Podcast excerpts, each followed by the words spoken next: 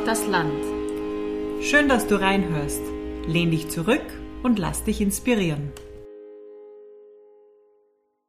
Liebe Raffaela, ich weiß nicht, wie es dir geht, aber es ist ja so ein offenes Geheimnis, glaube ich, dass Architektinnen und Architekten am Sonntagabend einen Pflichttermin haben und Tatort schauen. Tust du das auch? Na, nicht wirklich. Gut. ähm, ja, das sind ja immer sehr neurotische Polizistinnen und Polizisten, die haben alle irgendwie ein bisschen eine Macke. Ähm, das Gespräch, das wir als drittes geführt haben mit der Katrin Horn, die ist ja auch Polizistin. Ähm, naja, nicht mehr. Ja, mehr Sie schon. Ist eigentlich schon Frau Hauptmann. Ja. Und die hatte ganz bestimmt überhaupt keine Macke weg. Ja. das war so ein spannendes und lustiges Gespräch auch. Ähm, du kennst sie ja auch schon äh, privat, aber was war für dich was dabei, was dich irgendwie so total überrascht hat oder was irgendwie so neue Info war? Meine größte Überraschung war ihr, ihr, ihr quasi Aufbruch in die große weite Welt nach Amerika, um bei Plattenfirmen anzuklopfen, fast wahrscheinlich eine Aufnahme mit Paftiri zu machen. Und dann landet sie in Hermagor als Bezirkspolizeikommandantin. Ja, und hat jetzt 60 Mitarbeiterinnen und Mitarbeiter auch zu verantworten. Was ich da total schön gefunden habe, ist, dass es ihr so wichtig ist, mit äh, den Kolleginnen und Kollegen auch wirklich noch auf der Straße zusammenzuarbeiten, wo sie ja selber gesagt hat, sie hält das nicht aus, nur hinterm Schreibtisch zu sein, sie muss quasi aussehen. Ähm, das war ja schön. Und generell war das Gespräch, also ich habe voll viel Neues erfahren, was mir am meisten berührt hat, war ihr Reflexion über das, äh, wo sie Rückführungsbeamtin war und wie das so ist und was es heißt, äh, Menschen, die um Asyl angesucht haben, was sozusagen nicht asylberechtigt sind, die zurückzubringen in ihr Heimatland, das passt auch irgendwie gerade in die aktuelle Zeit, weil das irgendwie ja gerade in, in der Tagespolitik oder Tagesnachrichten läuft. Genau, mehr wollen wir jetzt aber nicht verraten. Hört Nein. einfach rein in ja. unser nächstes Interview mit Katrin Horn. Viel Spaß! Wir freuen uns sehr, dass wir heute bei Katrin Horn sind. Das ist eine gebürtige Steirerin. Wir mhm. sind allerdings im Süden Klagenfurts. Und äh, liebe Katrin, wir starten unseren Podcast immer damit, dass wir den Frauen, bei denen wir sein dürfen, sagen, warum wir hier sind. Unser Podcast heißt ja Mutige Frauen braucht das Land und warum finden wir dich mutig? Mhm. Ähm, wir finden dich mutig, weil laut unserer Recherche du mit 27 eigentlich relativ frisch, nachdem eine Ausbildung abgeschlossen ist und ein Studium fertig ist und man glaubt, juhu, jetzt beginnt das, der Ernst des Lebens, ja, mhm. du beschlossen hast, alles nochmal über den Haufen zu haben. Du hast äh, Medienmanagement studiert. Ja. Und dann alles nochmal über den Haufen gehauen, weil du entschlossen hast, dass du zur Polizei gehst. Genau. Und sowas zu machen, quasi einen Reset-Button zu drücken, das ist etwas, dafür braucht's Mut. Und das ist der Grund, warum wir hier sind. Mhm.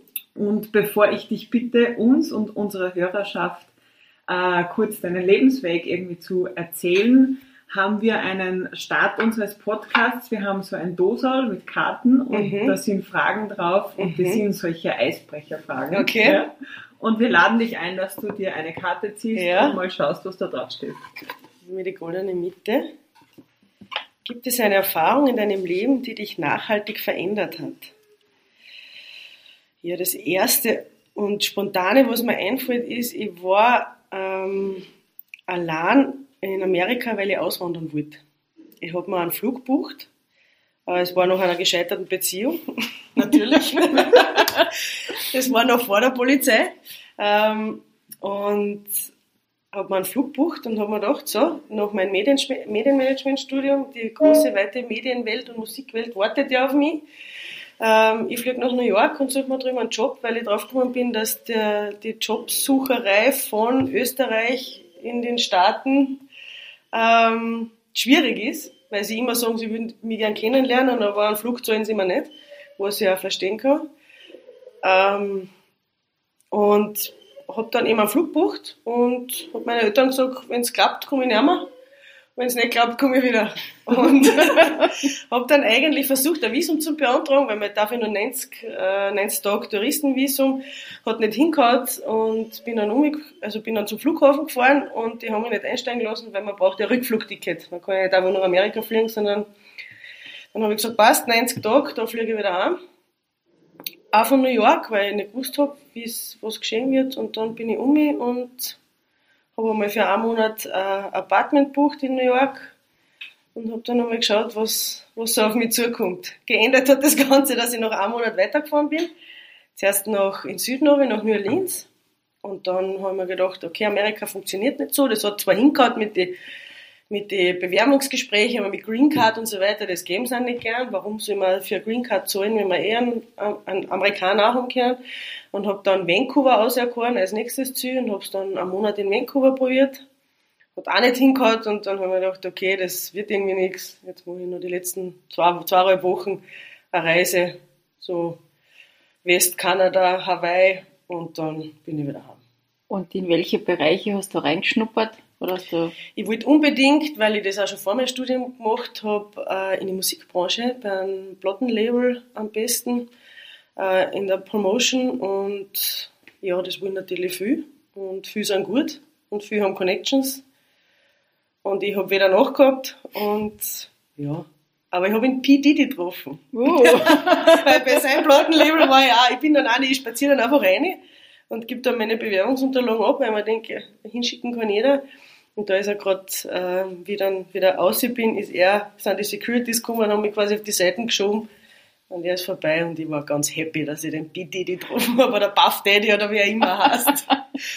ja, aber es ist nichts geworden. Aber ich muss sagen, das allein, ähm, allein sein, allein woanders sein, wo man nicht daheim ist und wo man einfach nicht weiß, gerade wie es weitergeht, ähm, hat mir also da habe ich dann eigentlich beschlossen, dass ich was machen will, was nachhaltiger ist.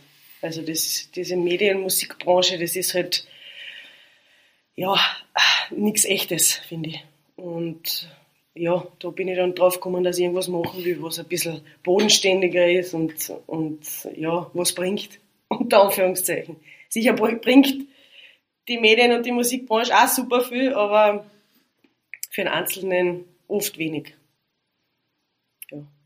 meine Eltern waren froh, wie ich wieder heimgekommen bin. Ja, ich weiß nicht so am Anfang, aber jetzt im Nachhinein muss ich sagen, hat's Aber wirklich genauso. sehr mutig, dass man eben mit seinen Unterlagen dann rübergeht in ähm, zu einem Plattenlabel und sagt, so, da bin ich jetzt, die Kathi ja. aus Österreich, ich, ja.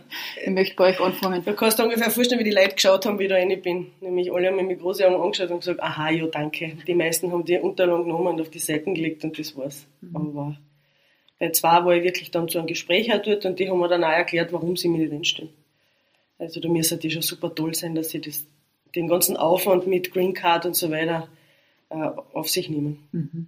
Und du bist dann zurück nach Österreich und was war dann deine nächste Station? Wie wir in der Vorbereitung ja auch gelesen oder auch schon gehört und wir kennen uns ja auch persönlich. Du mhm. warst beim Radio. Mhm ähm, und du warst auch bei Marienhof, bei der Produktion einer ja. Telenovela. Ja. Und was ich weiß, du warst, du warst da zwei, zweimal quasi bei der Millionenshow. Ja. Zwar nur nicht am Stuhl Nein. bei den Fragen, aber du hast es dorthin geschafft. Ja, ja, jetzt bin ich wahrscheinlich im März das dritte Mal. Uh. Also schauen wir mal, ob sie, es Corona-technisch hinhat. Aber äh, nach Amerika war es dann eh relativ ähm, ja, da habe ich dann einen, einen Job im Marketing angenommen, ähm, in Damsweg in Salzburg. Und da war die Einsamkeit auch sehr groß, weil Damsweg ist nicht sehr, vor allem im Winter nicht.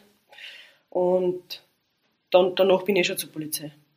Ähm, Marienhof war, im, war während, während nach dem Studium quasi, wollte ich unbedingt hin. Ich wollte eigentlich zu GZSZ, das schaue ich begeistert seit 25 Jahren. Und habe aber auch immer Marienhof geschaut. Und äh, Marienhof war in München, GZSZ war in Berlin, München ist näher als Berlin, so war die Überlegung. Und ja, ich habe mich beworben, das war auch so. Ich habe angerufen und habe gesagt, ich komme da mal gern vorbei, mich vorstellen für zuerst ein Praktikum. Ja, ich muss Unterlagen schicken. Sag ich, ja, aber ich war da und da gerade in München, ob sie Zeit haben. Und da im Nachhinein hat sie mir erzählt, dass sie das so lustig gefunden hat, dass ich gesagt habe, ich war jetzt quasi schon da, kann ich kurz vorbeischauen, dass sie gesagt hat, ja, passt eh nicht mehr. Und so bin ich halt Marienhof in der Dramaturgie, also Geschichten ausdenken quasi, oder Stränge zusammenstellen, hast du, hast du richtig. Hat mir wütagt, muss ich echt sagen. Also, aber bei der Polizei war es doch nicht so, dass du auch mit deinem Apero nachgestanden bist und angeklopft hast, jetzt bin ich da. Nein, die Polizei war meine erste richtige Bewerbung quasi. so mit abgeben und, und warten, ob was kommt. Ja, aber wie bist du Wie bewirbt man sich ja. bei der Polizei? Erklär das einmal alle. Vielleicht ganz kurz nur, falls äh, die Hörerinnen und Hörer im Vorfeld da so ein bisschen Nebengeräusche gehört haben, das ist nicht der alte Plattenspüler von deinem Wir sind hier umgeben von, äh, von Mitbewohnerinnen, weil das sind, glaube ich, Mädels. Ja, ja, die zwei sind Mädels, die zwei großen, zwei Hund, ein Golden Retriever, die Resi und ein Labradoodle, die Lotti. Und die fühlen sich natürlich ein bisschen vernachlässigt, wenn man sich nicht ständig um sie kümmert. Das heißt, sie quietschen manchmal ein bisschen und bewegen sie und legen sie von A nach B. Also die hört man sicher. Wir werden dann ein Foto machen und werden es posten und dann gibt es noch zwei Katzen. Zwei Katzen, eine Dame, die Ingrid und ähm, einen Herrn, den Scooby. Der Scooby ist der älteste, der Herr im Haus ist auch der anstrengendste. und die Kuckucksuhr haben wir ausgeschaltet. Die Kuckucksuhr haben wir ausgeschaltet. Die von meiner Oma ist, und meine Oma hat immer Kuckucksuhr gehabt und ich habe die geliebt und bevor sie gestorben ist, hat sie mir eine geschenkt und die seither hängt sie. Oder jetzt hängt sie wieder, ja. Gut, wir waren gerade bei dem, dass man sich bei der Polizei, dass man dann nicht einfach reinmarschiert. Wie ja. verliert man sich bei der Polizei? Ähm, ich habe als Kind schon geliebäugelt, oder als Kind wollte ich immer Kriminalpolizistin werden. Also so wie halt, weiß ich nicht, Kommissar Rex war halt früher, was man geschaut hat. Und ja, das ist dann irgendwie im Hintergrund und dann ähm, der Auslöser war eigentlich, dass ich immer, weil ich aus Lierzen bin ursprünglich, am Kulm Skifliegen zuschauen vor. Und ähm, da ist neben mir, wir kennen da jemanden, der am, an der Sprung, also am, im Lande- oder im Flugbereich noch einen Hochsitz hat. Das heißt, du bist da fünf Meter um und die fliegen wirklich neben dir vorbei. Das ist eine tolle Aussicht. Und da sind wir hin und da ist der Polizeihubschrauber dann neben mir gelandet. Und ich war so ein bisschen im Wiegelwohl, was ich tun soll. Und da steigen dann vier Polizisten und Polizistinnen aus. Und ich habe mir gedacht, toll, bei der Polizei ist, kann man Hubschrauber fliegen. Und das wahrscheinlich auch noch gratis und man wird dafür zahlt. Und dann habe ich eigentlich so richtig wieder äh, informiert und also ganz normal online, ich habe geschaut, ich war damals von Damsweg, da habe ich dann eine Filiale in Kärnten aufgemacht, in Klagenfurt und war damals schon in Klagenfurt und wollte da nicht in Graz die Polizeischule machen, weil ich einfach in Kärnten bleiben wollte. Und ja, dann bin ich online gegangen und habe alles ausgedruckt und ein halbes Jahr später bin ich schon in der Schule gesessen. In der Grundschule in Grundendorf. Was will die Polizei von einem wissen, wenn man sich bewirbt? Wie groß man ist, damals noch, wie alt man ist. Es ist ja alles gefallen. Es war, also es war ein Aufnahmetest und es war ein Gespräch. Das Gespräch war wie ein Bewerbungsgespräch, also nichts äh, irgendwie äh, in Polizeirichtung, sondern ganz normal, was man halt so will im Leben. Und der Test war ähm, ein psychologischer Test und ein Wissenstest und ein Deutschtest und ein Mathe-Test und ein bisschen Allgemeinwissen. Das ist nichts, wovon man sich fürchten muss, mhm. wie man sieht. Und wie geht es dann weiter? Wie ist die Ausbildung? Also welche Fächer muss man in der Schule, gibt es eine Schulbank? Geht man da regelmäßig hin? Ja. Fünf Tage die Woche? Ja. Wie läuft das? Du gehst zwei Jahre in die Schule. Mhm. Ähm, das erste Jahr bist du durchgehend in der Schule, Montag bis Freitag und hast acht Stunden, kriegst dafür schon Zeit ähm, und hast angefangen von Strafrecht über Sicherheitspolizeigesetz, Strafprozessordnung, Kriminalistik, Verkehrsrecht, also alles was Dienstrecht, alles was die Polizei halt äh, so macht oder ja macht, ähm, kriegst du theoretisch, zuerst theoretisch und dann auch mitunter praktisch vermittelt. Nach einem Jahr du dann in die Praxis für drei Monate und bist wieder fünf Monate in, die Schule, in der Schule, machst die Dienstprüfung und dann hast du den Rest auf die zwei Jahre aufgerechnet Praxis offiziell, bist aber schon auf der Polizeiinspektion draußen und machst Dienst. Das Klasse ist, dass du nach einem Jahr, wenn du ein Jahr gelernt hast, schon einen Überblick hast und dann kannst du schauen, ob die das, also dann kommst du wirklich auf die Polizeiinspektion raus und fährst mit und da siehst du dann, ob das deins ist oder nicht. Also da siehst du das dann spätestens zu 100 Prozent, ob das das ist, was du machen willst. Und bin dann in die Stadt gleich gekommen, also in, auf die Polizeiinspektion Villacher Straßen in Klagenfurt. Super tolle Polizeiinspektion mit Seedienst und also mit Bootfahren am Wörthersee und äh, das Stadion ist dabei, das Wörthersee-Stadion. Ähm, und trotzdem auch in der Stadt, wo man die guten und die schlechten Dinge innerhalb von ja, zwei, drei Monaten gleich einmal alle sieht. Und ja, dann wieder kurz in die Schule. Da mag man dann eh nicht mehr Schule gehen, wenn man mal draußen war. Und dann nach zwei Jahren fertig. Und bin ich eh auf die Villacher Straßen ausgemustert. Da war ich dann vier Jahre. Jetzt muss ich überlegen, war ich vier Jahre? Ja, vier Jahre. ähm, da, zusätzlich war ich bei der Einsatzeinheit. Also das ist eine, eine mobile Einheit quasi, die ein bisschen gruppenstärker auftritt. Also so fünf, sechs Leute, die bei Großveranstaltungen meistens äh, kommen zum Beispiel Fußballspiele, GD-Treffen, aber auch Akademikerball in Wien, wo du rausfährst, oder dann richtig der Reis geht, weil da ist dann einmal, da geht's einmal wirklich um was. Also als Kärntner ist man, oder als Kärntnerin ist man da verwendet, weil ist ja nicht viel. Aber wenn man dann in Wien vor dem schwarzen Block steht und sie denkt, okay, wir sind 15, die sind 200, wenn sie wollen, sind wir weg. Und ja, aber das hat Spaß gemacht, wenn man überall hinkommt und einmal rauskommt vom normalen Dienstleben. Und dann war ich noch zusätzlich ähm, Rückführungsbeamtin, nennt sie das. Das ist, wenn Personen in Österreich Asyl beantragen einen negativen Bescheid kriegen und nicht freiwillig ausreisen, dann bringen wir sie in ihr Heimatland zurück. Das geht am Land und am Luftwege. Ich habe das noch vor 2015 gemacht ähm, da war noch nicht die Masse, sage ich, und also so wie es jetzt ist, wo einfach die, die Welle da war und jetzt das abgearbeitet wird und, und ähm, sehr kontinuierlich zurückgeführt wird. Damals war es noch ja, eher sporadisch, also für einen Beamten selber sporadische Arbeit. Ähm, war extrem interessant. Habe ich mir anders vorgestellt, aber war tatsächlich sehr interessant. Ist es schwer, wenn du jetzt, wenn jemand abgeschoben wird und du den mitbegleitest, Kriegst du da das Leid oder die Verzweiflung mit? Ja, das kriegst du mit. Also ähm, es gibt natürlich unterschiedliche Perso Personen, die du rückführst. Das können Familien sein, aber auch Einzelpersonen. Also da, ähm, man stellt sich ja eigentlich immer den jungen Mann vor, der ja einer kommt, der Wirtschaftsflüchtling ist und der dann wieder zurückgeschoben wird. Ähm, klar, die sind auch dabei, aber es sind halt auch Familien dabei, wo die halt schon seit vier, fünf Jahren in Österreich waren damals und wo die Bearbeitung des Asylantrags so lange gedauert hat und dann hast die Kinder und die Eltern und Kinder reden ganz normal wienerisch, kärntnerisch, was auch immer mit dir und mit die, ähm, oder die fahren zurück in ein Land, das sie eigentlich nicht kennen. Und ähm, ja, einfach was nicht. Und man stellt sich das aber, ja, also du vollziehst den Rechtsstaat, das passt auch alles so, der Mechanismus passt auch. Ähm, es wird dann, es kriegt ein anderes Gesicht, wenn man die, die Personen dann dazu sieht. Und ähm, ja, ich habe dann deswegen aufhören müssen, weil ich dann den dienstführenden Kurs gemacht habe.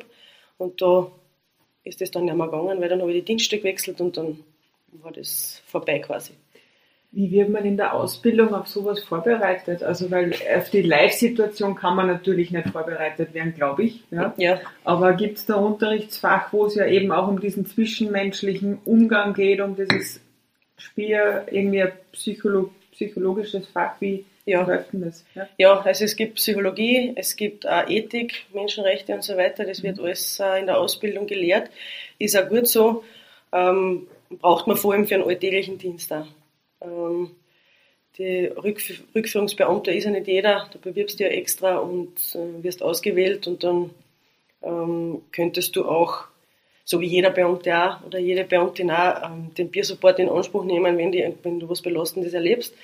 Ähm, aber ähm, die Fächer hat man auf eine Live-Situation, Live ist immer was anderes dann. Also ich habe das da, ich habe dann unterrichtet in der, in der Polizeischule und habe ähm, weil man natürlich auch die, die Polizeischüler zum Beispiel auf, auf Suizid vorbereitet, weil das ja auch dazugehört zum Job.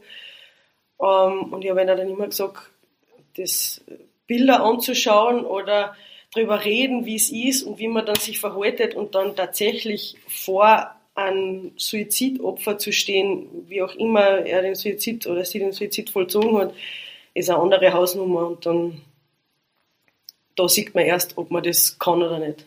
Also, ähm, ja, das sind halt die schlechten Seiten, möchte ich fast nicht sagen, aber halt die herausfordernden Seiten des, des Polizeiberufs.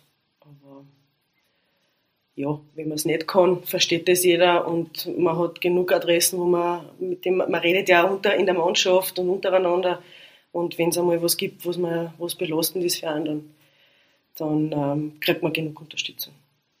Also die Zeiten, wo der Polizist der Starke sein muss, die sind vorbei. Ja. Du hast vorhin von den guten und von den schlechten Dingen gesprochen. Ja. Du hast ja auch gesagt, das ist nicht schlecht, sondern herausfordernd. Was sind denn die guten Dinge des Polizistinnenseins? Da gibt es sehr viele gute Dinge. Die, aber für mich die besonders guten Dinge waren immer, wenn, wenn man seine Arbeit ähm, mit der Bevölkerung gut gemacht hat. Das klingt jetzt so wie so ein Satz, den man halt irgendwo niedergeschrieben hat oder auswendig gelernt hat, aber für mich waren so Sachen wie, wenn man eine vermisste Person gesucht hat und die hat man dann gefunden und heimgebracht, zum Beispiel eine alte Frau, die aus einem, aus einem ähm, Seniorenheim abgängig ist, weil sie ihn am Heim gefunden hat und dann findet man sie um 10 Uhr am Abend und kann sie dann der Tochter bringen, die, diese Emotionen, diese Glücksemotionen, die, von denen zehrt man dann auch sehr lang. Ähm, ich habe es ja immer schön gefunden, Verkehrsanhaltungen zu machen, um mit Leuten einfach auch zu reden. Alle sind jetzt nicht so aufgeregt, dass wenn man sie anhält, so, und wie geht's Ihnen? Ja gut, danke und Ihnen. Aber manche sind auch schon so, dass man sagt, man, man unterhält sich kurz und fragt halt, wie es geht und so weiter. Und, und wenn dann alle mit einem Lächeln ausgehen, dann passt's. Dann hat man es richtig gemacht, finde ich. Hast du da schon einmal ein Auge zugedrückt, wenn dir jemand sympathisch war bei einer Strafe? was sage ich jetzt richtigerweise? naja, der Polizist oder die Polizist hat die Möglichkeit abzumahnen, natürlich, ja, klar. Ja. es ist alles im Verhältnis zu sehen. Ich, muss nicht, ich bin nicht dafür da, dass ich, dass ich strafe, ich bin keine Strafbehörde, sondern wenn Übertretungen da sind, die halt ähm, nicht mehr abzumahnen sind, dann werden sie geahndet, aber sonst schauen wir, dass wir alle gut durch den Tag kommen.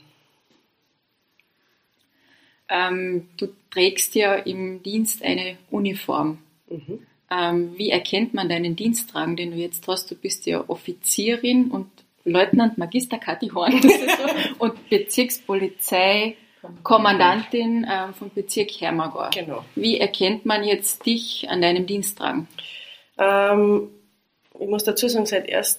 Dezember bin ich Hauptmann.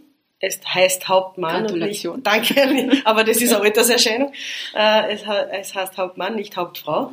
Ähm, äh, man erkennt mich, wir haben an den, an den Schultern sogenannte Distinktionen oder umgangssprachlicher Keks genannt. Und meine sind jetzt, also die Platte ist rot und das sind drei goldene Sterne. Also Gold ist dann quasi Offizier oder leitender Beamter und drei Sterne ist ja, der dritthöchste dann quasi. Wie weit geht's? Ja, bis, bis zum, ja, es kommt darauf an, wie man sehen will, momentan bis zum Generaldirektor. Ähm, auch bis zur Landespolizeidirektorin, das sind halt, ist ein bisschen schwierig zu erklären, weil das, ähm, man muss nicht unbedingt Polizist oder Polizistin sein, um Landespolizeidirektor oder Direktorin zu werden. Ähm, aber jetzt so in der Hierarchie in Kärnten, sage ich jetzt einmal, von Polizeigrundausbildung bis ganz auf, ich wäre dann die Landespolizeidirektorin Stellvertreterin, in meinem Fall Generalmajor. Und wenn du jetzt sagst, du bist jetzt, glaube ich, auf der dritten Stufe, ja. hast du gesagt, wie viele Stufen sind das jetzt noch? Ähm, bis zur zwölften geht es dann. Okay. Ein Viertel quasi. Ja. Und hast du ein Ziel? Also ist dein Ziel Stufe 12? ähm, ja, warum nicht? Ja, schön. Also ich kann, das, ich kann jetzt schwer sagen, weil vor fünf Jahren hätte ich mir nicht gedacht, dass ich jetzt Kommandantin von Hermagor bin. Ähm, ist nicht auf meiner Zielliste gestanden, aber ähm, es, es, ist so facettenreich eben und deswegen möchte ich in so viele Bereiche wie möglich reinschauen. Und wenn am Schluss das rauskommt oder wenn zwischendurch das rauskommt, dann ja, gern. Mhm. Wenn der Job spannend ist, ja. Nochmal zurück zur Uniform. Bringt mhm. das Respekt? Ja. Oder fühlt man sich anders, wenn man jetzt die Uniform trägt? Ja, ja. definitiv. Erstens, man wird ja automatisch angeschaut. Ähm, man fällt auf, ob Tag oder Nacht. Ähm, ja, ich fühle mich auch, wenn ich im Dienst bin, wenn ich im Dienst bin und Amtshandlungen, also mit Leuten, wo ich was durchsetzen muss, ziehe ich immer lieber die Uniform an, als ich bin in Zivil, weil das Gespräch mit dem, mit dem Gegenüber gleich anders ist. Weil man einfach die Funktion sichtbar tragt. Weil wenn ich zivil dastehe und mit meinem Ausweis ausweis und so weiter, ähm, das ist nur die halbe Mitte. Die Uniform bringt Respekt, ja. Oder kann auch sein das Gegenteil. Also man ist ja gerne einmal Zielobjekt. Mhm. Aber du hast gerade eben ähm, geredet von der Umsetzungskraft, wenn du was umsetzen musst, welche Eigenschaften muss man denn als Polizistin jetzt mitbringen für den Beruf? Also ich denke, dass es ganz wichtig ist, dass man selbstbewusst ist, dass man Entscheidungen treffen kann, dass man die Entscheidungen durchsetzt und dass man eine gewisse, ja, da bin ich wieder bei der Selbstsicherheit oder in weiterer Folge eine Kompetenz ausstrahlt die man natürlich im Laufe der Ausbildung auch gewinnen kann, aber so ein Grund, ähm, wie soll ich sagen, so ein Grundauftreten, ein selbstbewusstes Auftreten und auch die, die Freude oder ja, die Freude daran, auch etwas durchzusetzen, auch wenn es manchmal auf Widerwillen oder ja, Widerwillen stößt, ähm, das sollte man auf jeden Fall mitbringen muss man da als Frau auch die männliche Sprache und männliche Verhaltensweisen quasi übernehmen, dass man akzeptiert wird. Weil es ist doch eine, eine doch altgeprägte Männerdomäne, der Polizeiberuf. Also, dass man es übernehmen muss, um akzeptiert zu werden, glaube ich nicht. Oder habe ich nicht so erlebt. Ähm, es ist der Umgangston ein anderer, als ich ihn gewohnt war. Das ist schon, aber für mich kein unguter. Also, es ist jetzt nicht respektlos. Ähm, ich glaube, dass sie Männer anders verhalten, wenn Frauen äh, da sind. Ähm, es sind jetzt relativ viele Frauen schon auch auf Polizeiinspektionen und na, also ich, also ich habe keine männlichen Verhaltensweisen, glaube ich, jetzt einmal angenommen, um akzeptiert zu werden, sondern ich glaube, wenn man eine selbstbewusste Frau ist, ist das das Gleiche, wie wenn man ein selbstbewusster Mann ist. Äh, mich würde zu der Thematik nur interessieren, also Du hast ja vorhin gesagt, ab und zu hat man irgendwie einen netten Moment und lacht dann miteinander mit den Leuten, aber generell ist es so, dass ähm, jeder erwartet, dass die Polizei, wenn sie da ist, irgendwie Probleme löst. Ja? Ähm, gleichzeitig weiß ich nicht, wie oft dann tatsächlich ein Danke kommt. Also wenn man die Oma zurückbringt, vermutlich schon. Ja? Mhm. Aber es gibt irgendwie immer eine hohe Erwartung an die Polizei und das, was man in den Medien so mitkriegt, ist dann manchmal aber auch eine negative Berichterstattung, mhm. selten sozusagen, dass gelobt wird, weil die Polizei das richtig gemacht hat. Mhm. Ja. Das heißt, man muss mit, mit irgendwie einer Art von, eben mit dieser, mit, mit einem, ich will nicht sagen einen negativen Ruf, ja, mhm. aber sozusagen mit dem, dass Kritik an einem herankommen kann, mit dem muss man leben. Wie empfindest du den Ruf der Polizei? Als mhm. erste Frage mal ja. zu der Thematik. Ja. ja. Beziehungsweise, wie siehst du das Bild der Polizei in der Öffentlichkeit? Ja. ja? Und stimmt es oder was kehrt da an diesem Bild verändert? Kehrt was verändert, kehrt nichts verändert? Also ich denke generell, generell, ich denke, dass das Bild der Polizei in der Bevölkerung ein sehr gutes ist, mhm. weil zu, ja, weil wir mehr Hilfe leisten als Probleme verursachen, sage ich jetzt einmal. Man ruft ja die Polizei eben, wie du sagst, um eine Lösung. Man erwartet sie eine Lösung, meistens, meistens sage ich jetzt zufriedenstellend. Klar, der eine erwartet sie das, der andere erwartet, erwartet sie das. Man hat gesetzliche Vorgaben, irgendwo in der Mitte wird man, oder den Weg wird man gehen. Ähm, denke aber dennoch, dass die Arbeit der Polizei eine sehr, sehr wichtige ist und grundsätzlich als gut oder sehr gut von der Bevölkerung gesehen wird. Weil auch wenn man mal einen Strafzettel zahlt, sage ich jetzt einmal, das ist immer so das Beispiel, da ärgert man sich und warum ich und jetzt habe ich 35 Euro gezahlt und wieso steht der da und misst mich und aber im Endeffekt sieht man dann schon als, als Zahlender, sage ich jetzt einmal, das große Ganze und ja klar, jetzt bin ich schnell gefahren, ist eh meine Schuld. Was könnte man verändern? Ich denke, dass sehr viel von der Sprache abhängt. Also wie redet der Polizist oder die Polizistin mit der Bevölkerung? oder mit, dem, mit der Person. Ähm, denke, dass es da sicher Verbesserungen in manchen Teilen gibt, dass, dass es manchmal schon sein kann, kann ich mir vorstellen, dass da ein bisschen so der Befehlston von der Polizei kommt, wo er noch nicht notwendig ist. Also ich denke gerade am Anfang einer Amtshandlung, ich rede jetzt nicht von zwei Rafen und die Polizei kommt, dass ich da nicht sage, grüß Gott, wie geht's Ihnen, könnt man kurz einmal reden, ist klar, aber, aber dass ich bei normalen Amtshandlungen einmal auf meine Sprache achte, weil ich ja Staatsorgan bin und weil ich ja, ich ja auch will, dass das gut ausgeht oder möglichst reibungsfrei über die Bühne geht. Ich glaube, dass man da arbeiten könnte daran. Mhm. Du hast ja 60 Mitarbeiter, haben wir irgendwie gelesen. Mhm. Wie machst du das mit deinen Mitarbeiterinnen und Mitarbeitern? Weil da ist ja auch die Kommunikation, glaube ich, was sehr, sehr Wichtiges in ja. einer Führungsrolle. Ja. ja. Ähm, wie, wie gehst du das an? Du machst den Job jetzt äh, seit Anfang September, mhm. glaube ich, 2020. Mhm. Ja. Mhm. Ähm, wie, was, was ist für dich das Wichtige in so einer Führungsrolle? Für mich ist das Wichtigste, dass ich als Ansprechperson wahrgenommen wird. Dass ich nicht die Chefin bin, die hinterm Schreibtisch sitzt und Anordnungen abgibt, sondern dass, dass, ihn, dass es immer auch eine Gegenkommunikation gibt. Also ich lebe von der Information meiner Mitarbeiter. Ähm, die sind die Experten auf der Straße, nicht ich. Die kennen den Rayon, die kennen, kennen die Leute, die kennen, äh, so wie jetzt, jetzt schneit ähm, die Straßen sind gesperrt, die Leute sind eingeschnitten, der Strom fällt aus, für mich ist das neu. Ich kenne das nicht. Und sie sind die Experten. Ich bin angewiesen auf die Information, die mir zugetragen wird. Und je mehr Information ich kriege, desto bessere und lösungsorientiertere Entscheidungen können getroffen werden. Und deswegen ist das oberste Ziel für mich, dass das Leid, oder das nicht Leid, sondern dass meine Mitarbeiter und Mitarbeiterinnen das Gefühl haben und auch das dann machen, dass sie mich anrufen oder wenn sie was sagen möchten, dass sie auf mich zukommen können. Mhm.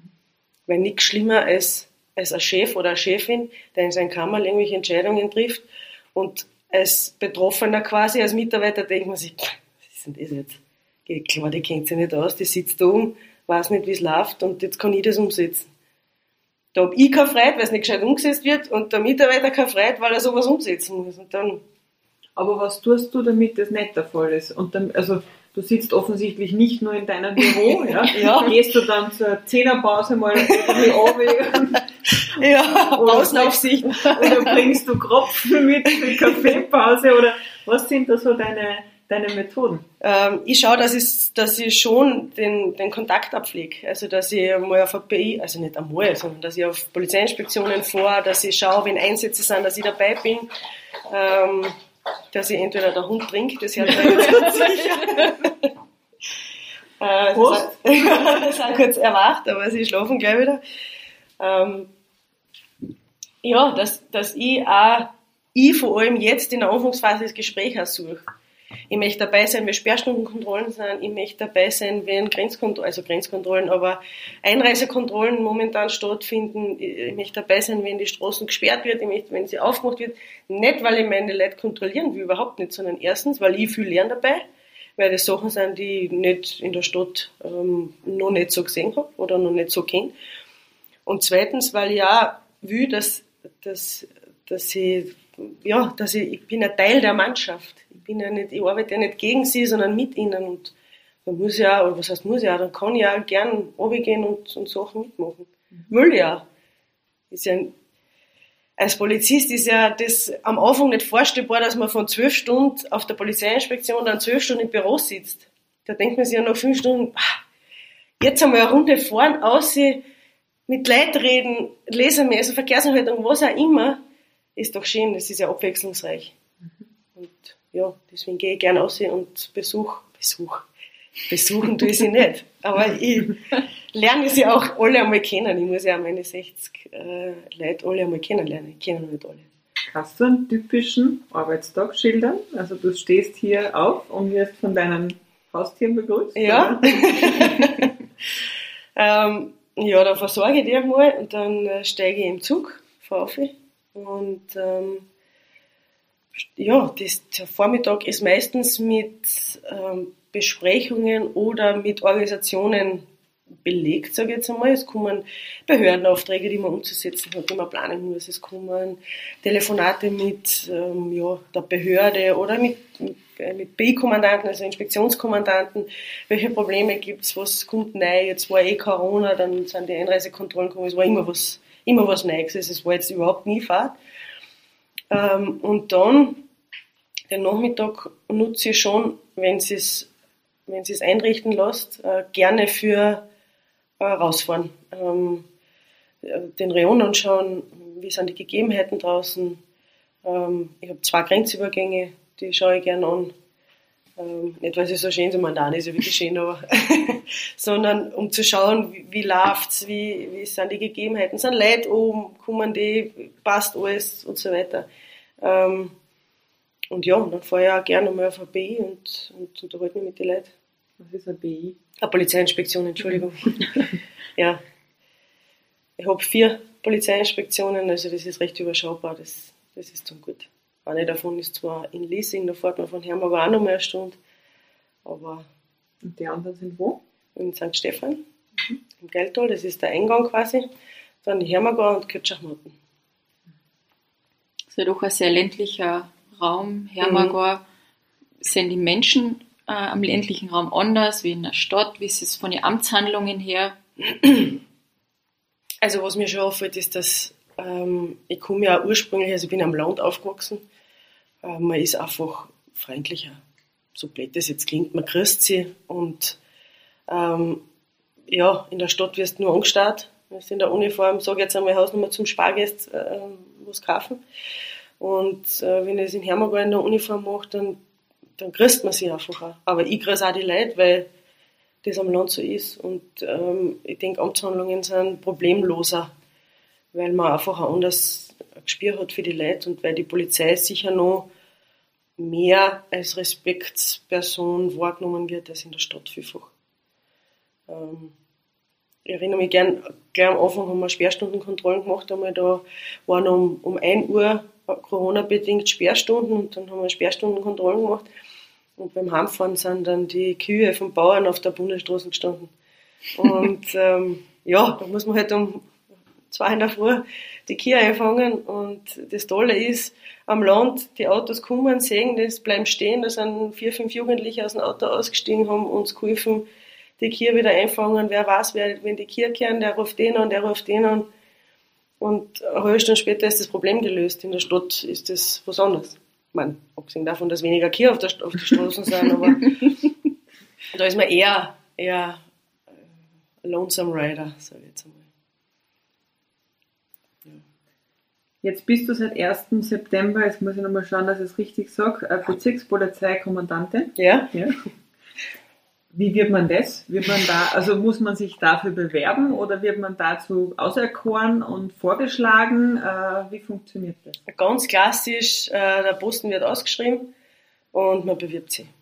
Und dann, ähm, je nachdem, wie viele Bewerber sind, oder normalerweise ist das ein, eine länderinterne Sache, also wenn sich nur Leute aus Kärnten bewerben, entscheidet das die Landespolizeidirektion Kärnten. Wenn sich aber Leute aus anderen Bundesländern bewerben, geht das nach Wien und das Bundesministerium entscheidet, wer den Posten kriegt. Also ganz, ganz eine klassische Bewerbung. Wie war das in deinem Fall? Wie groß war die Konkurrenz? Überschaubar. okay. Äh, da habe ich recherchiert, dass eine der Sachen, die du umsetzen willst, ist, mit jungen Menschen in Kontakt zu treten und Präventionsarbeit zu leisten. Mhm. Was heißt das für die? Also wie, wie will man als Polizistin, als Kommandantin mit den jungen Leuten in Kontakt zu treten? Warum findest du das wichtig? Grundsätzlich finde ich es wichtig, wenn durch Prävention Kriminalität verhindert wird. Mhm. Wenn ich weiß, was es heißt, jetzt fange ich zum Beispiel in der Hauptschule an, ähm, gemobbt zu werden, den äh, Kugelschreiber zu stöhnen oder sonst irgendwas, wenn man, die, wenn wenn man Aufklärungsarbeit leistet und äh, ja, in entfernter Form die Kinder bildet, dann wissen die ja auch, wo es geht dann. Und äh, Bildung ist ja der Schlüssel für, für sehr vieles. Und ich denke, dass die, gerade die Prävention, also vom Kindesalter an, ähm, nachhaltig prägt. Äh, die Aufklärung allein schon. Und mit jungen Leuten in Kontakt zu treten, ja, ich weiß, das klingt wie so ein, wie ein aller aber da meine ich eben das, dass ich sage, ob, ob Hauptschulalter ähm, ist es wichtig, dass man, dass man herantritt, erstens einmal informiert, was macht die Polizei, weil vielfach hört man ja, äh, wenn du nicht brav bist, dann kommt die Polizei dich holen. Das ist ganz furchtbar für uns. Also das ist das kontraproduktivste überhaupt. Die Leute sollen kommen, wenn sie Angst haben und nicht, nicht von uns weglaufen, weil sie Angst haben. Ähm, und ja, und so sind viele Sachen auch, die man im Vorfeld, die halt in der, ja, in der Stadt ist, ist jetzt vielleicht ein bisschen klischeebehaftet, aber die, die Anonymität der Stadt ähm, ist ja nur deswegen gegeben, weil vielfach das nicht bekannt ist, um was es da eigentlich geht. Wenn ich ein Graffiti irgendwo aufsprühe, ist das für einen 15-, 16-Jährigen, sage ich jetzt einmal, ja, ein Ausdruck seiner momentanen Lebensphase.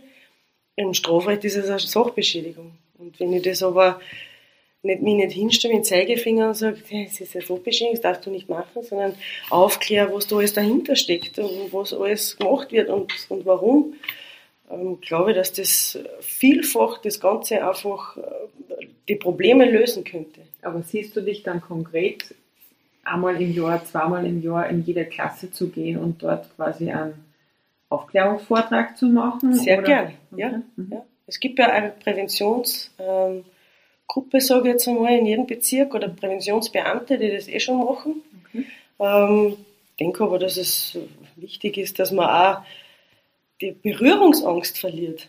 Die, die Personen oder gerade Kinder oder Jugendliche von der Polizei haben und die, wenn die mehr sie sehen, wie Polizisten eigentlich ausschauen, also, das klingt jetzt blöd, aber jetzt kommt einmal die Kommandantin, dann kommt der normale Eingeteilte, dann kommt der vom Landeskriminalamt und dann kommt der vom, von der Terrorismusbekämpfung, was auch immer, und dann sieht man mal die Gesichter, die hinter der Polizei stehen, und hat mir ein ganz anderes Bild zum Angreifen und glaube auch, dass man viel weniger Berührungsängste hat.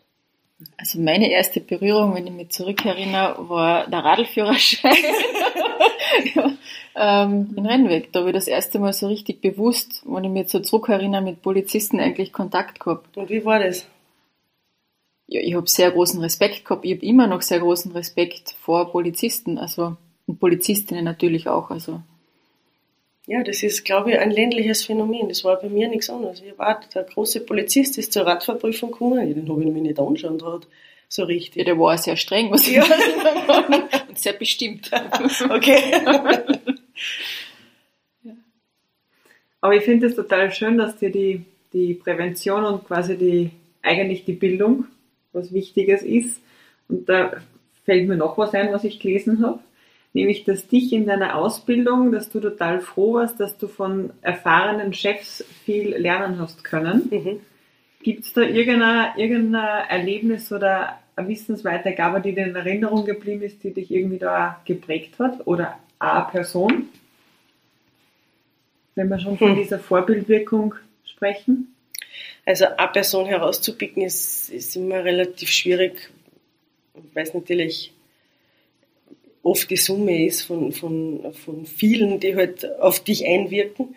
Aber also wenn ich einen außerpicken soll, dann ist das einer von den Chefs von der Villhaarstraße gewesen, wo ich ähm, als erster hingekommen bin, der natürlich als Junge, wenn man rauskommt, ist ja alles, muss man ja alles ähm, nach Punkt und Beistrich und alles ist wild und um Gottes Willen und jetzt muss ich sofort den einsperren und also man, man hat diese Übersicht, möchte ich jetzt sagen. Nicht Gelassenheit, sondern diese Übersicht einfach nicht. Und der hat sich mit mir, wenn komplexe Fälle waren, immer hingesetzt und hat quasi mit mir zum Aufzeichnen angefangen. Ja, was, was haben wir jetzt eigentlich? Und was, was will der und was will der quasi? Und was machen wir jetzt? Was müssen wir machen? Was können wir machen? Und was sollen wir machen?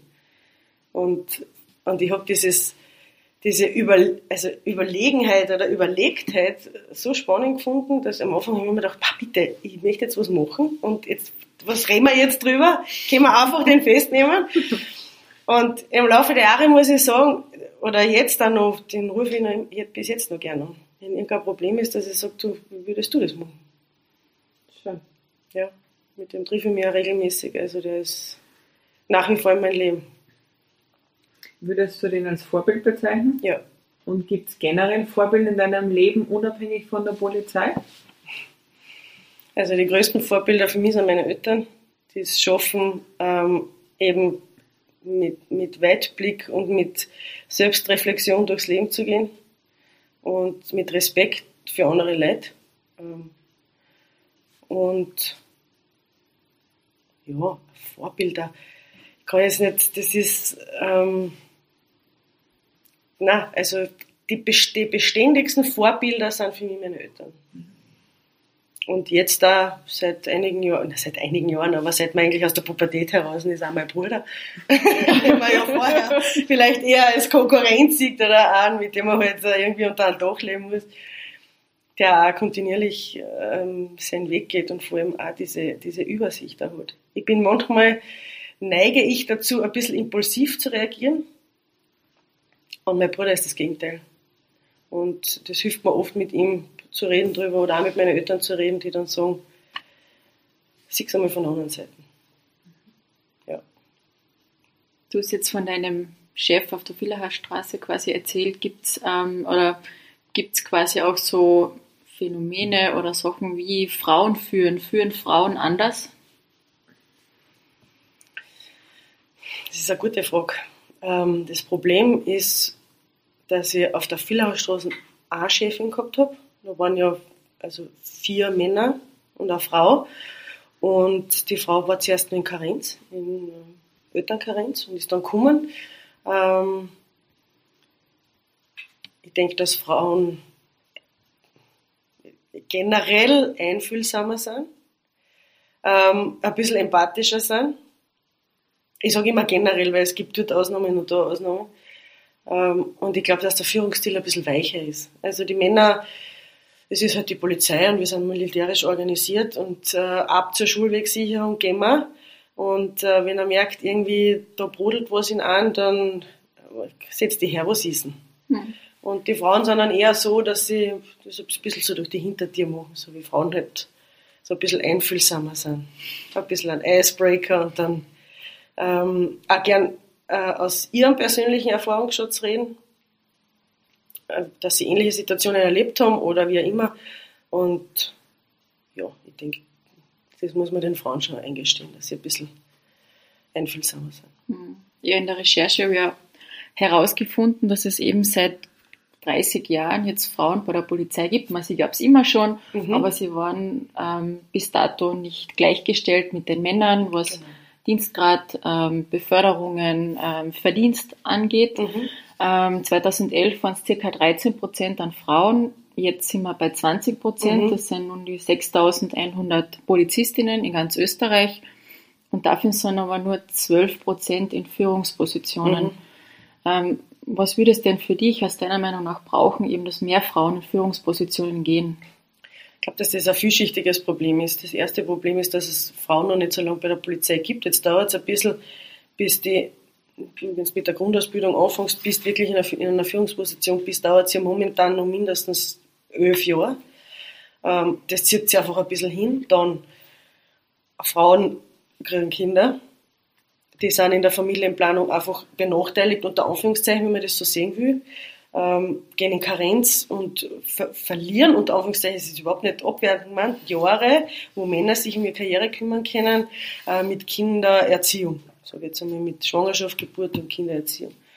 Und ähm, was, schon auch, was man schon auch ansprechen sollte, finde ich, ist, dass zum Beispiel die Ausbildung, die ich jetzt gemacht habe zur Offizierin oder leitenden Beamten, Beamtin, die gibt es nur in Wiener Neustadt. Die ist für ganz Österreich in Wiener Neustadt. Wir haben eine Radlbergerin gehabt, die habe ich wahnsinnig, ähm, also die habe ich wahnsinnig stark gefunden, die acht Stunden dem Zug in eine Richtung hingefahren ist und dann am Ende der Woche auch schon wieder retour gefahren ist. Und das drei Jahre lang. Das musst du mal machen. Und die war, ist auch kinderlos. Also wir in der Ausbildung waren sechs Frauen, davon hat eine, ist nach der Karenz bei uns wieder eingestiegen. Die war aber, die hat aber eine Viertelstunde von der FH entfernt gewohnt. Also Niederösterreicherin. Äh, alle anderen sind kinderlos. Und auch wenn ich mir die Frauen in, in unseren Führungspositionen anschaue, ist es schon ein Phänomen, dass man sich entweder zwischen Familie oder Karriere offensichtlich, also ich kann jetzt für keine sprechen, aber wenn man es so anschaut, äh, sich entscheiden muss. Und die, die jetzt in Führungspositionen sind, sich offensichtlich für die Karriere entschieden hat. Ich glaube, dass es, dass es ein Modell braucht, ja, ich meine, was ich schon sagen muss, ist, dass die Frau bei der Polizei gleichgestellt ist dem Mann. Und dass das auch gut so ist und dass das auch eine Errungenschaft ist, das muss man auch sagen. Wenn man so in die Privatwirtschaft schaut, ist ja das nicht selbstverständlich. Aber gerade so an Ausbildungsangeboten, die Grundausbildung ist immer im Bundesland und die Dienstführerin-Ausbildung, also fürs mittlere, für die mittlere Ebene, ist ja zum Beispiel erst in Kärnten seit heute, seit heuer, äh, ist A-Klasse in Grundendorf. Sonst, so wie ich, haben wir es noch Preiskirchen fahren, die Ausbildung machen. Auch schon sechs Monate. Das musst du machen. Das musst du mit Familie machen. Und ich verstehe jeden, der sagt, nein, das, das geht sich nicht aus. Ich bin dann bis der Woche nicht daheim. Dann hast du Kinder, die vielleicht im, im, im Schulalter sind oder was auch immer. Verstehe, dass da Frauen eher geneigt sind zu sagen, nein. Deswegen glaube ich, dass das Bildungsangebot äh, dezentraler gestaltet werden sollte und ja, frauenfreundlicher ist, äh, finde ich so einen komischen Begriff, aber einfach bedürfnisorientierter. Es muss im Bund, es muss möglich sein, dass eine Frau hin und her fahren kann, so wie sie zum Dienst fährt, dann auch die Ausbildung machen. Ihr habt ja auch sehr lange Dienste eigentlich, oder? Ja. So zwölf Stunden oder 24. Genau. Das ist ein sehr großer Zeitaufwand. Ja, ich meine, da sage ich noch, das, das, das, ähm, das ja, klar, das muss der Amt dann Hut bringen. Ähm, ich sage aber durch das, dass dann, wenn du eh schon wenig daheim bist oder lange Dienste hast, dann auch noch wegzufahren, um eine Ausbildung zu machen, das musst du wollen. Also, ich, wie gesagt, ich kann jeden verstehen, der sagt, nein, das tun wir nicht an. Wie ist es dir jetzt ergangen? Du hast jetzt doch sehr viele Jahre eigentlich gearbeitet, ähm, die Offiziersausbildung gemacht, deine ganzen Kurse. Ja, viel war ich nicht. so muss man klipp und klar sagen, ich bin jetzt seit 2009 bei der Polizei und ähm, habe jetzt, kannst du sagen, viereinhalb Jahre war ich nicht daheim. Also die Offiziersausbildung ist ja insofern praktisch, du bist eine Woche draußen und eine daheim. Das ist viel angenehmer, als du bist die ganze Zeit draußen. Mhm. Aber du bist nicht daheim. Das ist, du bist nicht daheim. Wie hat denn eigentlich dein Umfeld reagiert, wie du gesagt hast, du möchtest Polizistin werden? also meine Eltern ähm, waren eigentlich sehr liberal, Gott sei Dank, weil ohne die finanzielle vor allem Hilfe meiner Eltern hätte ich es eh nicht geschafft. Ähm, und die haben gesagt, ja, mach halt. Jetzt hast du das schon gemacht und das schon gemacht, mach halt. Wenn das das ist, was du, was du willst. Ähm, mein bester Freund hat gesagt, uh, jetzt wirst du ein Kappelständer. Habe ich sehr charmant gefunden. Das war so die Bezeichnung für Gendarmen am Land, der Kappelständer. Und sonst war es eigentlich, ich glaube nicht, dass am Anfang mich wer ernst genommen hat, muss ich auch ehrlich dazu sagen. Ja, wirst du Polizistin, in fünf Jahren macht sie wieder was anderes. Was wirst denn du? Strafzettel schreiben gehen und Schutzweg sichern. Und, ja, ja, jetzt ja. bist Bezirkskommandantin. ja. ja, jetzt ähm, ja, hat es gegangen. Hat es bei dir auch Situationen gegeben, wo du gern deine Uniform getauscht hättest und zivil gewesen wärst? Jetzt im Dienst oder Im generell? Dienst, ja. Also was mich, was mich immer ein bisschen gestört hat, war, ähm, wenn man dann als Frau in Uniform in der Nacht seine Streife macht und dann in Fortgehen, Meilen oder wo er immer durchgeht, ähm, die Sprüche, die haben mich immer am allermeisten angezipft, weil man denkt, echt, kannst jetzt, hast so, erstens so wenig Anstand und zweitens so wenig Respekt, dass du das jetzt nicht für die behalten kannst. Mhm. Und wie oft ich gehört habe, ob ich jetzt eine Stripperin bin oder sonst irgendwas, sagt man zum Mann auch nicht.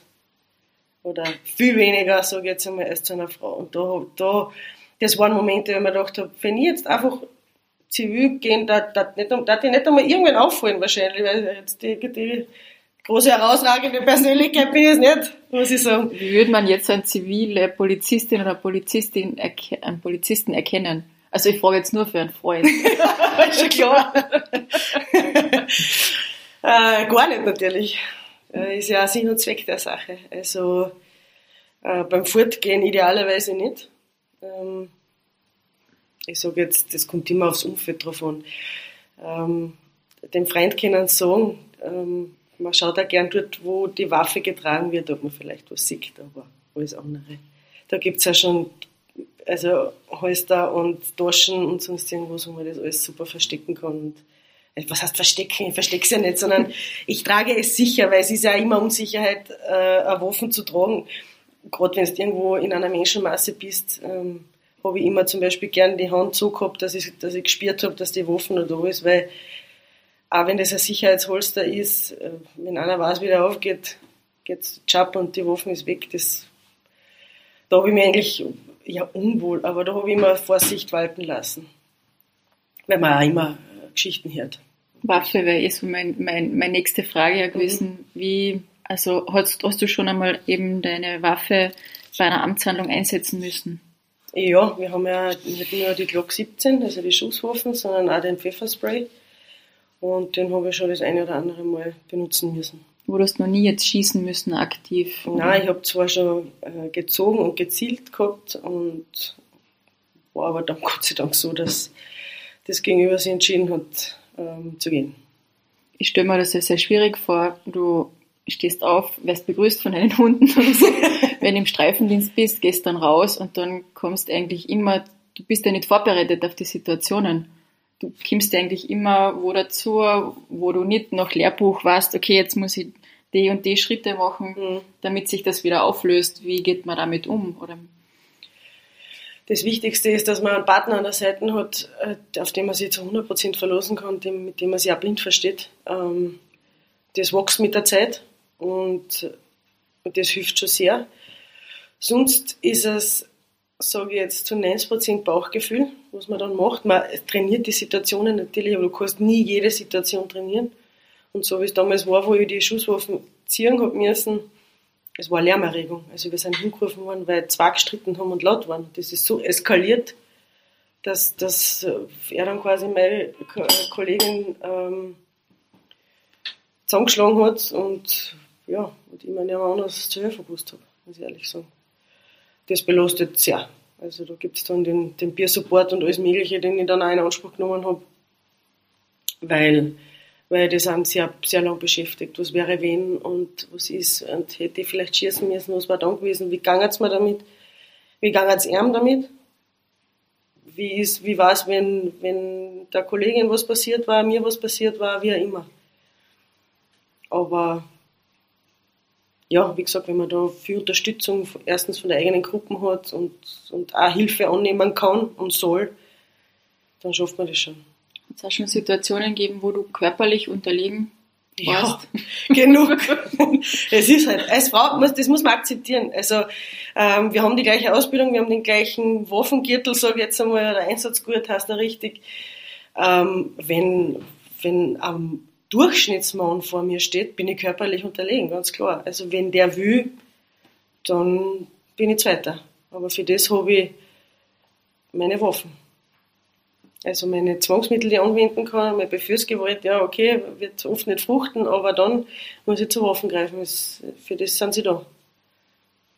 Weil wenn ich, aber wenn ich nur Leute einstelle, die allen körperlich überlegen sind, weil ich habe ja genug Männer, die körperlich anderen unterlegen sind, dann müssen die nur eine Schränk einstellen und eine Bodybuilder und, und quasi eine, eine raufende Polizei haben, damit sie ja körperlich überlegen sind. Es ist ja auch gar nicht Ziel, äh, das, die körperliche Auseinandersetzung ist ja eigentlich zweitrangig. Vorher sollte ja im Idealfall der Pfefferspray schon angewendet werden.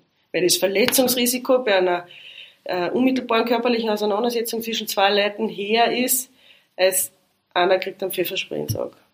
Das meistens, sage ich jetzt einmal, noch einer Stunde vorbei ist. Du hast vorhin den Peer Support, mhm. heißt das, glaube ich, mhm. angesprochen. Das ist eine psychologische Unterstützung. Mhm. Ähm, jetzt kann ich mir vorstellen, in diesen Situationen, äh, nicht nur das, wo du die Waffe zücken hast müssen, sondern generell ist ja der Adrenalinspiegel irgendwo relativ weit oben, mhm. wenn irgendwas Aufregendes war.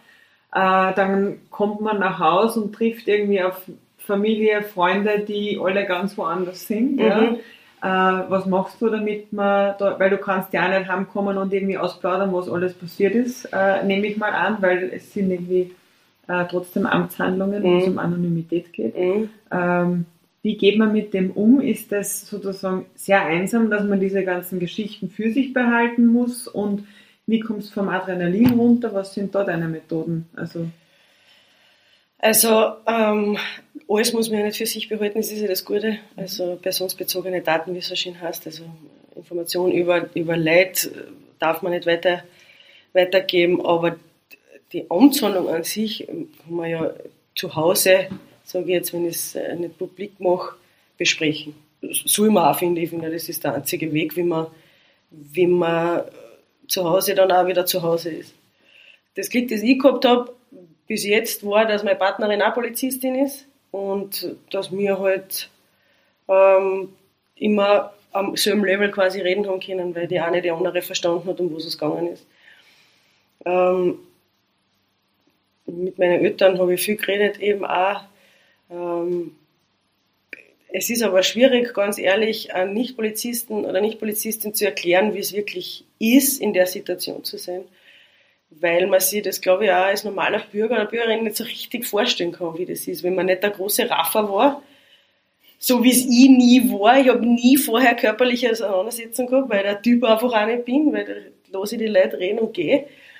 Ähm, und dann in einer Situation zu sein, wo du dich wirklich wehren musst mit deinen Händen und Füßen und, und der schlägt auf dich ein und du spürst es und du kriegst den Tunnelblick und alles, was man, was man lernt vorher, tritt auf einmal ein und, und das läuft in Zeitlupe ab oder wie auch immer. Äh, das dann jemand zu erklären, der das noch nicht oder der das nicht kennt, ist sehr schwierig, finde ich.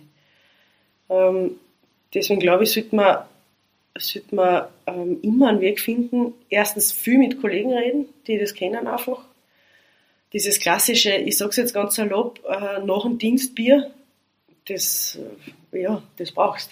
In manchen Tagen brauchst du es einfach. Lass es an Tee sein, aber das ist halt das klassische nach dem Dienstbier, sagt man halt immer. Ähm, und sonst musst du irgendwie einen Weg finden, aber ich glaube, den findet dann eh jeder, wie man damit umgeht. Ich, ich habe zum Beispiel, ich meine, es hört jetzt eh keiner, Gott sei Dank, ähm, wenn ich mit meinem Hund spazieren gegangen bin, gern mit mir selber geredet oder mache es nach wie vor. Ich sage jetzt nur, habe ich von einem Freund gehört. ähm, ich besprich das dann mit mir selber einfach. Und dann wird auf, dann arbeite ich das für mich auf und dann, ja, manche Sachen bleiben. Also die Situation, wie ich da am Boden gelegen bin und ich, ich weiß noch, welcher Tag war, wie viel Grad es ungefähr gehabt hat, wo das war, wo die Locken war, wie nass ich war, was ich angehabt habe, ich meine in der Uniform nicht, nicht schwer, aber was genau, ich alles noch. Also das wird mir auch bis an mein Lebensende sicher begleiten. Da gibt es einige äh, Situationen. Aber ich denke, wenn man, wenn man stark genug ist, Hilfe anzunehmen, dann verarbeitet man das auch. Ich bin Gott sei Dank noch nie in die Situation gekommen und muss ich gleich klopfen. Wäre hoffentlich nicht, dass ich wirklich schießen muss oder Leute wirklich ernsthaft verletzen muss. Ich glaube, das ist noch eine andere Hausnummer. Wir viel über, die Poliz über deine polizeiliche äh, Seite geredet. Ähm, wie äh, findest du denn privat deinen Ausgleich? Ach ja, ich sportel recht gern. Also ob das jetzt Skifahren ist oder Crossfit mache ich gern oder mit gerade das, das erste ist mit den Hundspaziergängen ausgedehnt. Ähm, das mache ich gern. Ich bin gern auch für mich, muss ich ehrlich sagen. Ich brauche einmal Zeit für mich selber. Ich bin nicht der Typ, der rumfliegt. Ähm, das habe ich meine 20er gemacht. Kann ich jetzt schon sagen, jetzt wo ich fast 40 bin. Ähm, ja, klar trifft man sich auch mit, mit Freunden und macht Spieleabende. Also ich bin eher so der Typ und äh, ja, im Sport bringe ich das aus. Gerade im Crossfit muss ich sagen, das mache ich jetzt seit, muss ich überlegen, drei Jahre, dreieinhalb Jahre. Dieses eine halbe Stunde Vollgas, das ähm, passt super, muss ich echt sagen. Würdest du jetzt sagen, dass du eher ein Gefühls- oder ein Kopfmensch bist? Das ist eine gute Frage. das ist eine sehr gute Frage. Ich glaube, dass das, ich glaube, im, boah, das ist schwierig. Kann ich beides sein? Ja, natürlich. Was du möchtest. ähm, ich denke, ich denke, dass ich eher der Gefühlsmensch bin, aber auch rational sein kann, wenn es darum geht. Aber sonst muss ich ehrlich sagen, bin ich eher der Typ, der, der viel aufs Bauchgefühl hört und, und schaut, wie es mir geht und wie es anderen geht. von dem her eher der Gefühlsmensch. Ja. Wir sind jetzt schon im neuen Jahr. Mhm. Hast du jetzt auch so, ähm, oder was wäre für dich der, der Durchbruch oder Errungenschaft jetzt im neuen Jahr? Beruflich oder Beruflich privat? und privat, beides.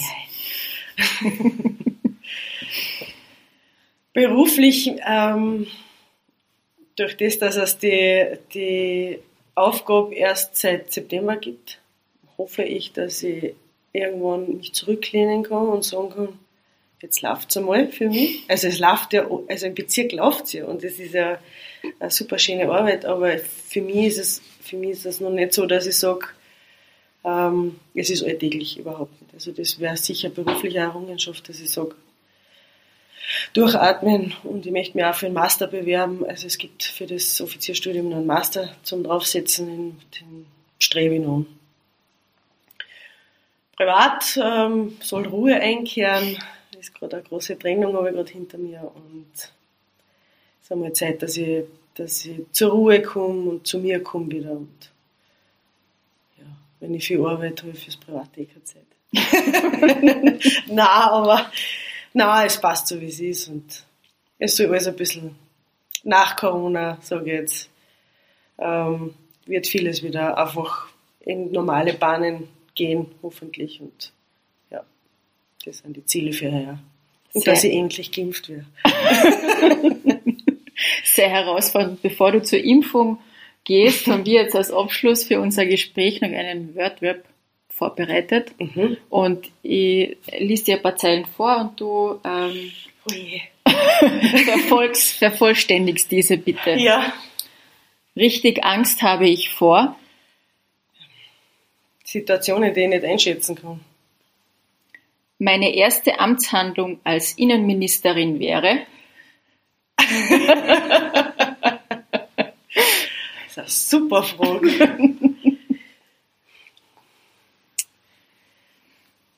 da gibt es echt viel, was ich, was ich gern machen würde, aber das alles nicht. Die, die Vor, das Gehaltsschema für Vorausbildungen einführen. Nach all meinen Reisen ist mein Lieblingsplatz. Die Couch meiner Eltern. Meine erste Kassette war. Kassette waren die fünf Freunde. Das Hörspiel, also die Hörkassetten der fünf Freunde. Was ich nie verstanden habe, ist. Mein Papa wird jetzt zum Chinesisch, aber ähm, was ich nie verstanden habe, ist nach Vorurteilen so zu leben, als hätte man es erlebt. Wenn ich ein Mann wäre, dann. Wünschte ich, ich wäre eine Frau. Bei was oder wem wirst du schwach?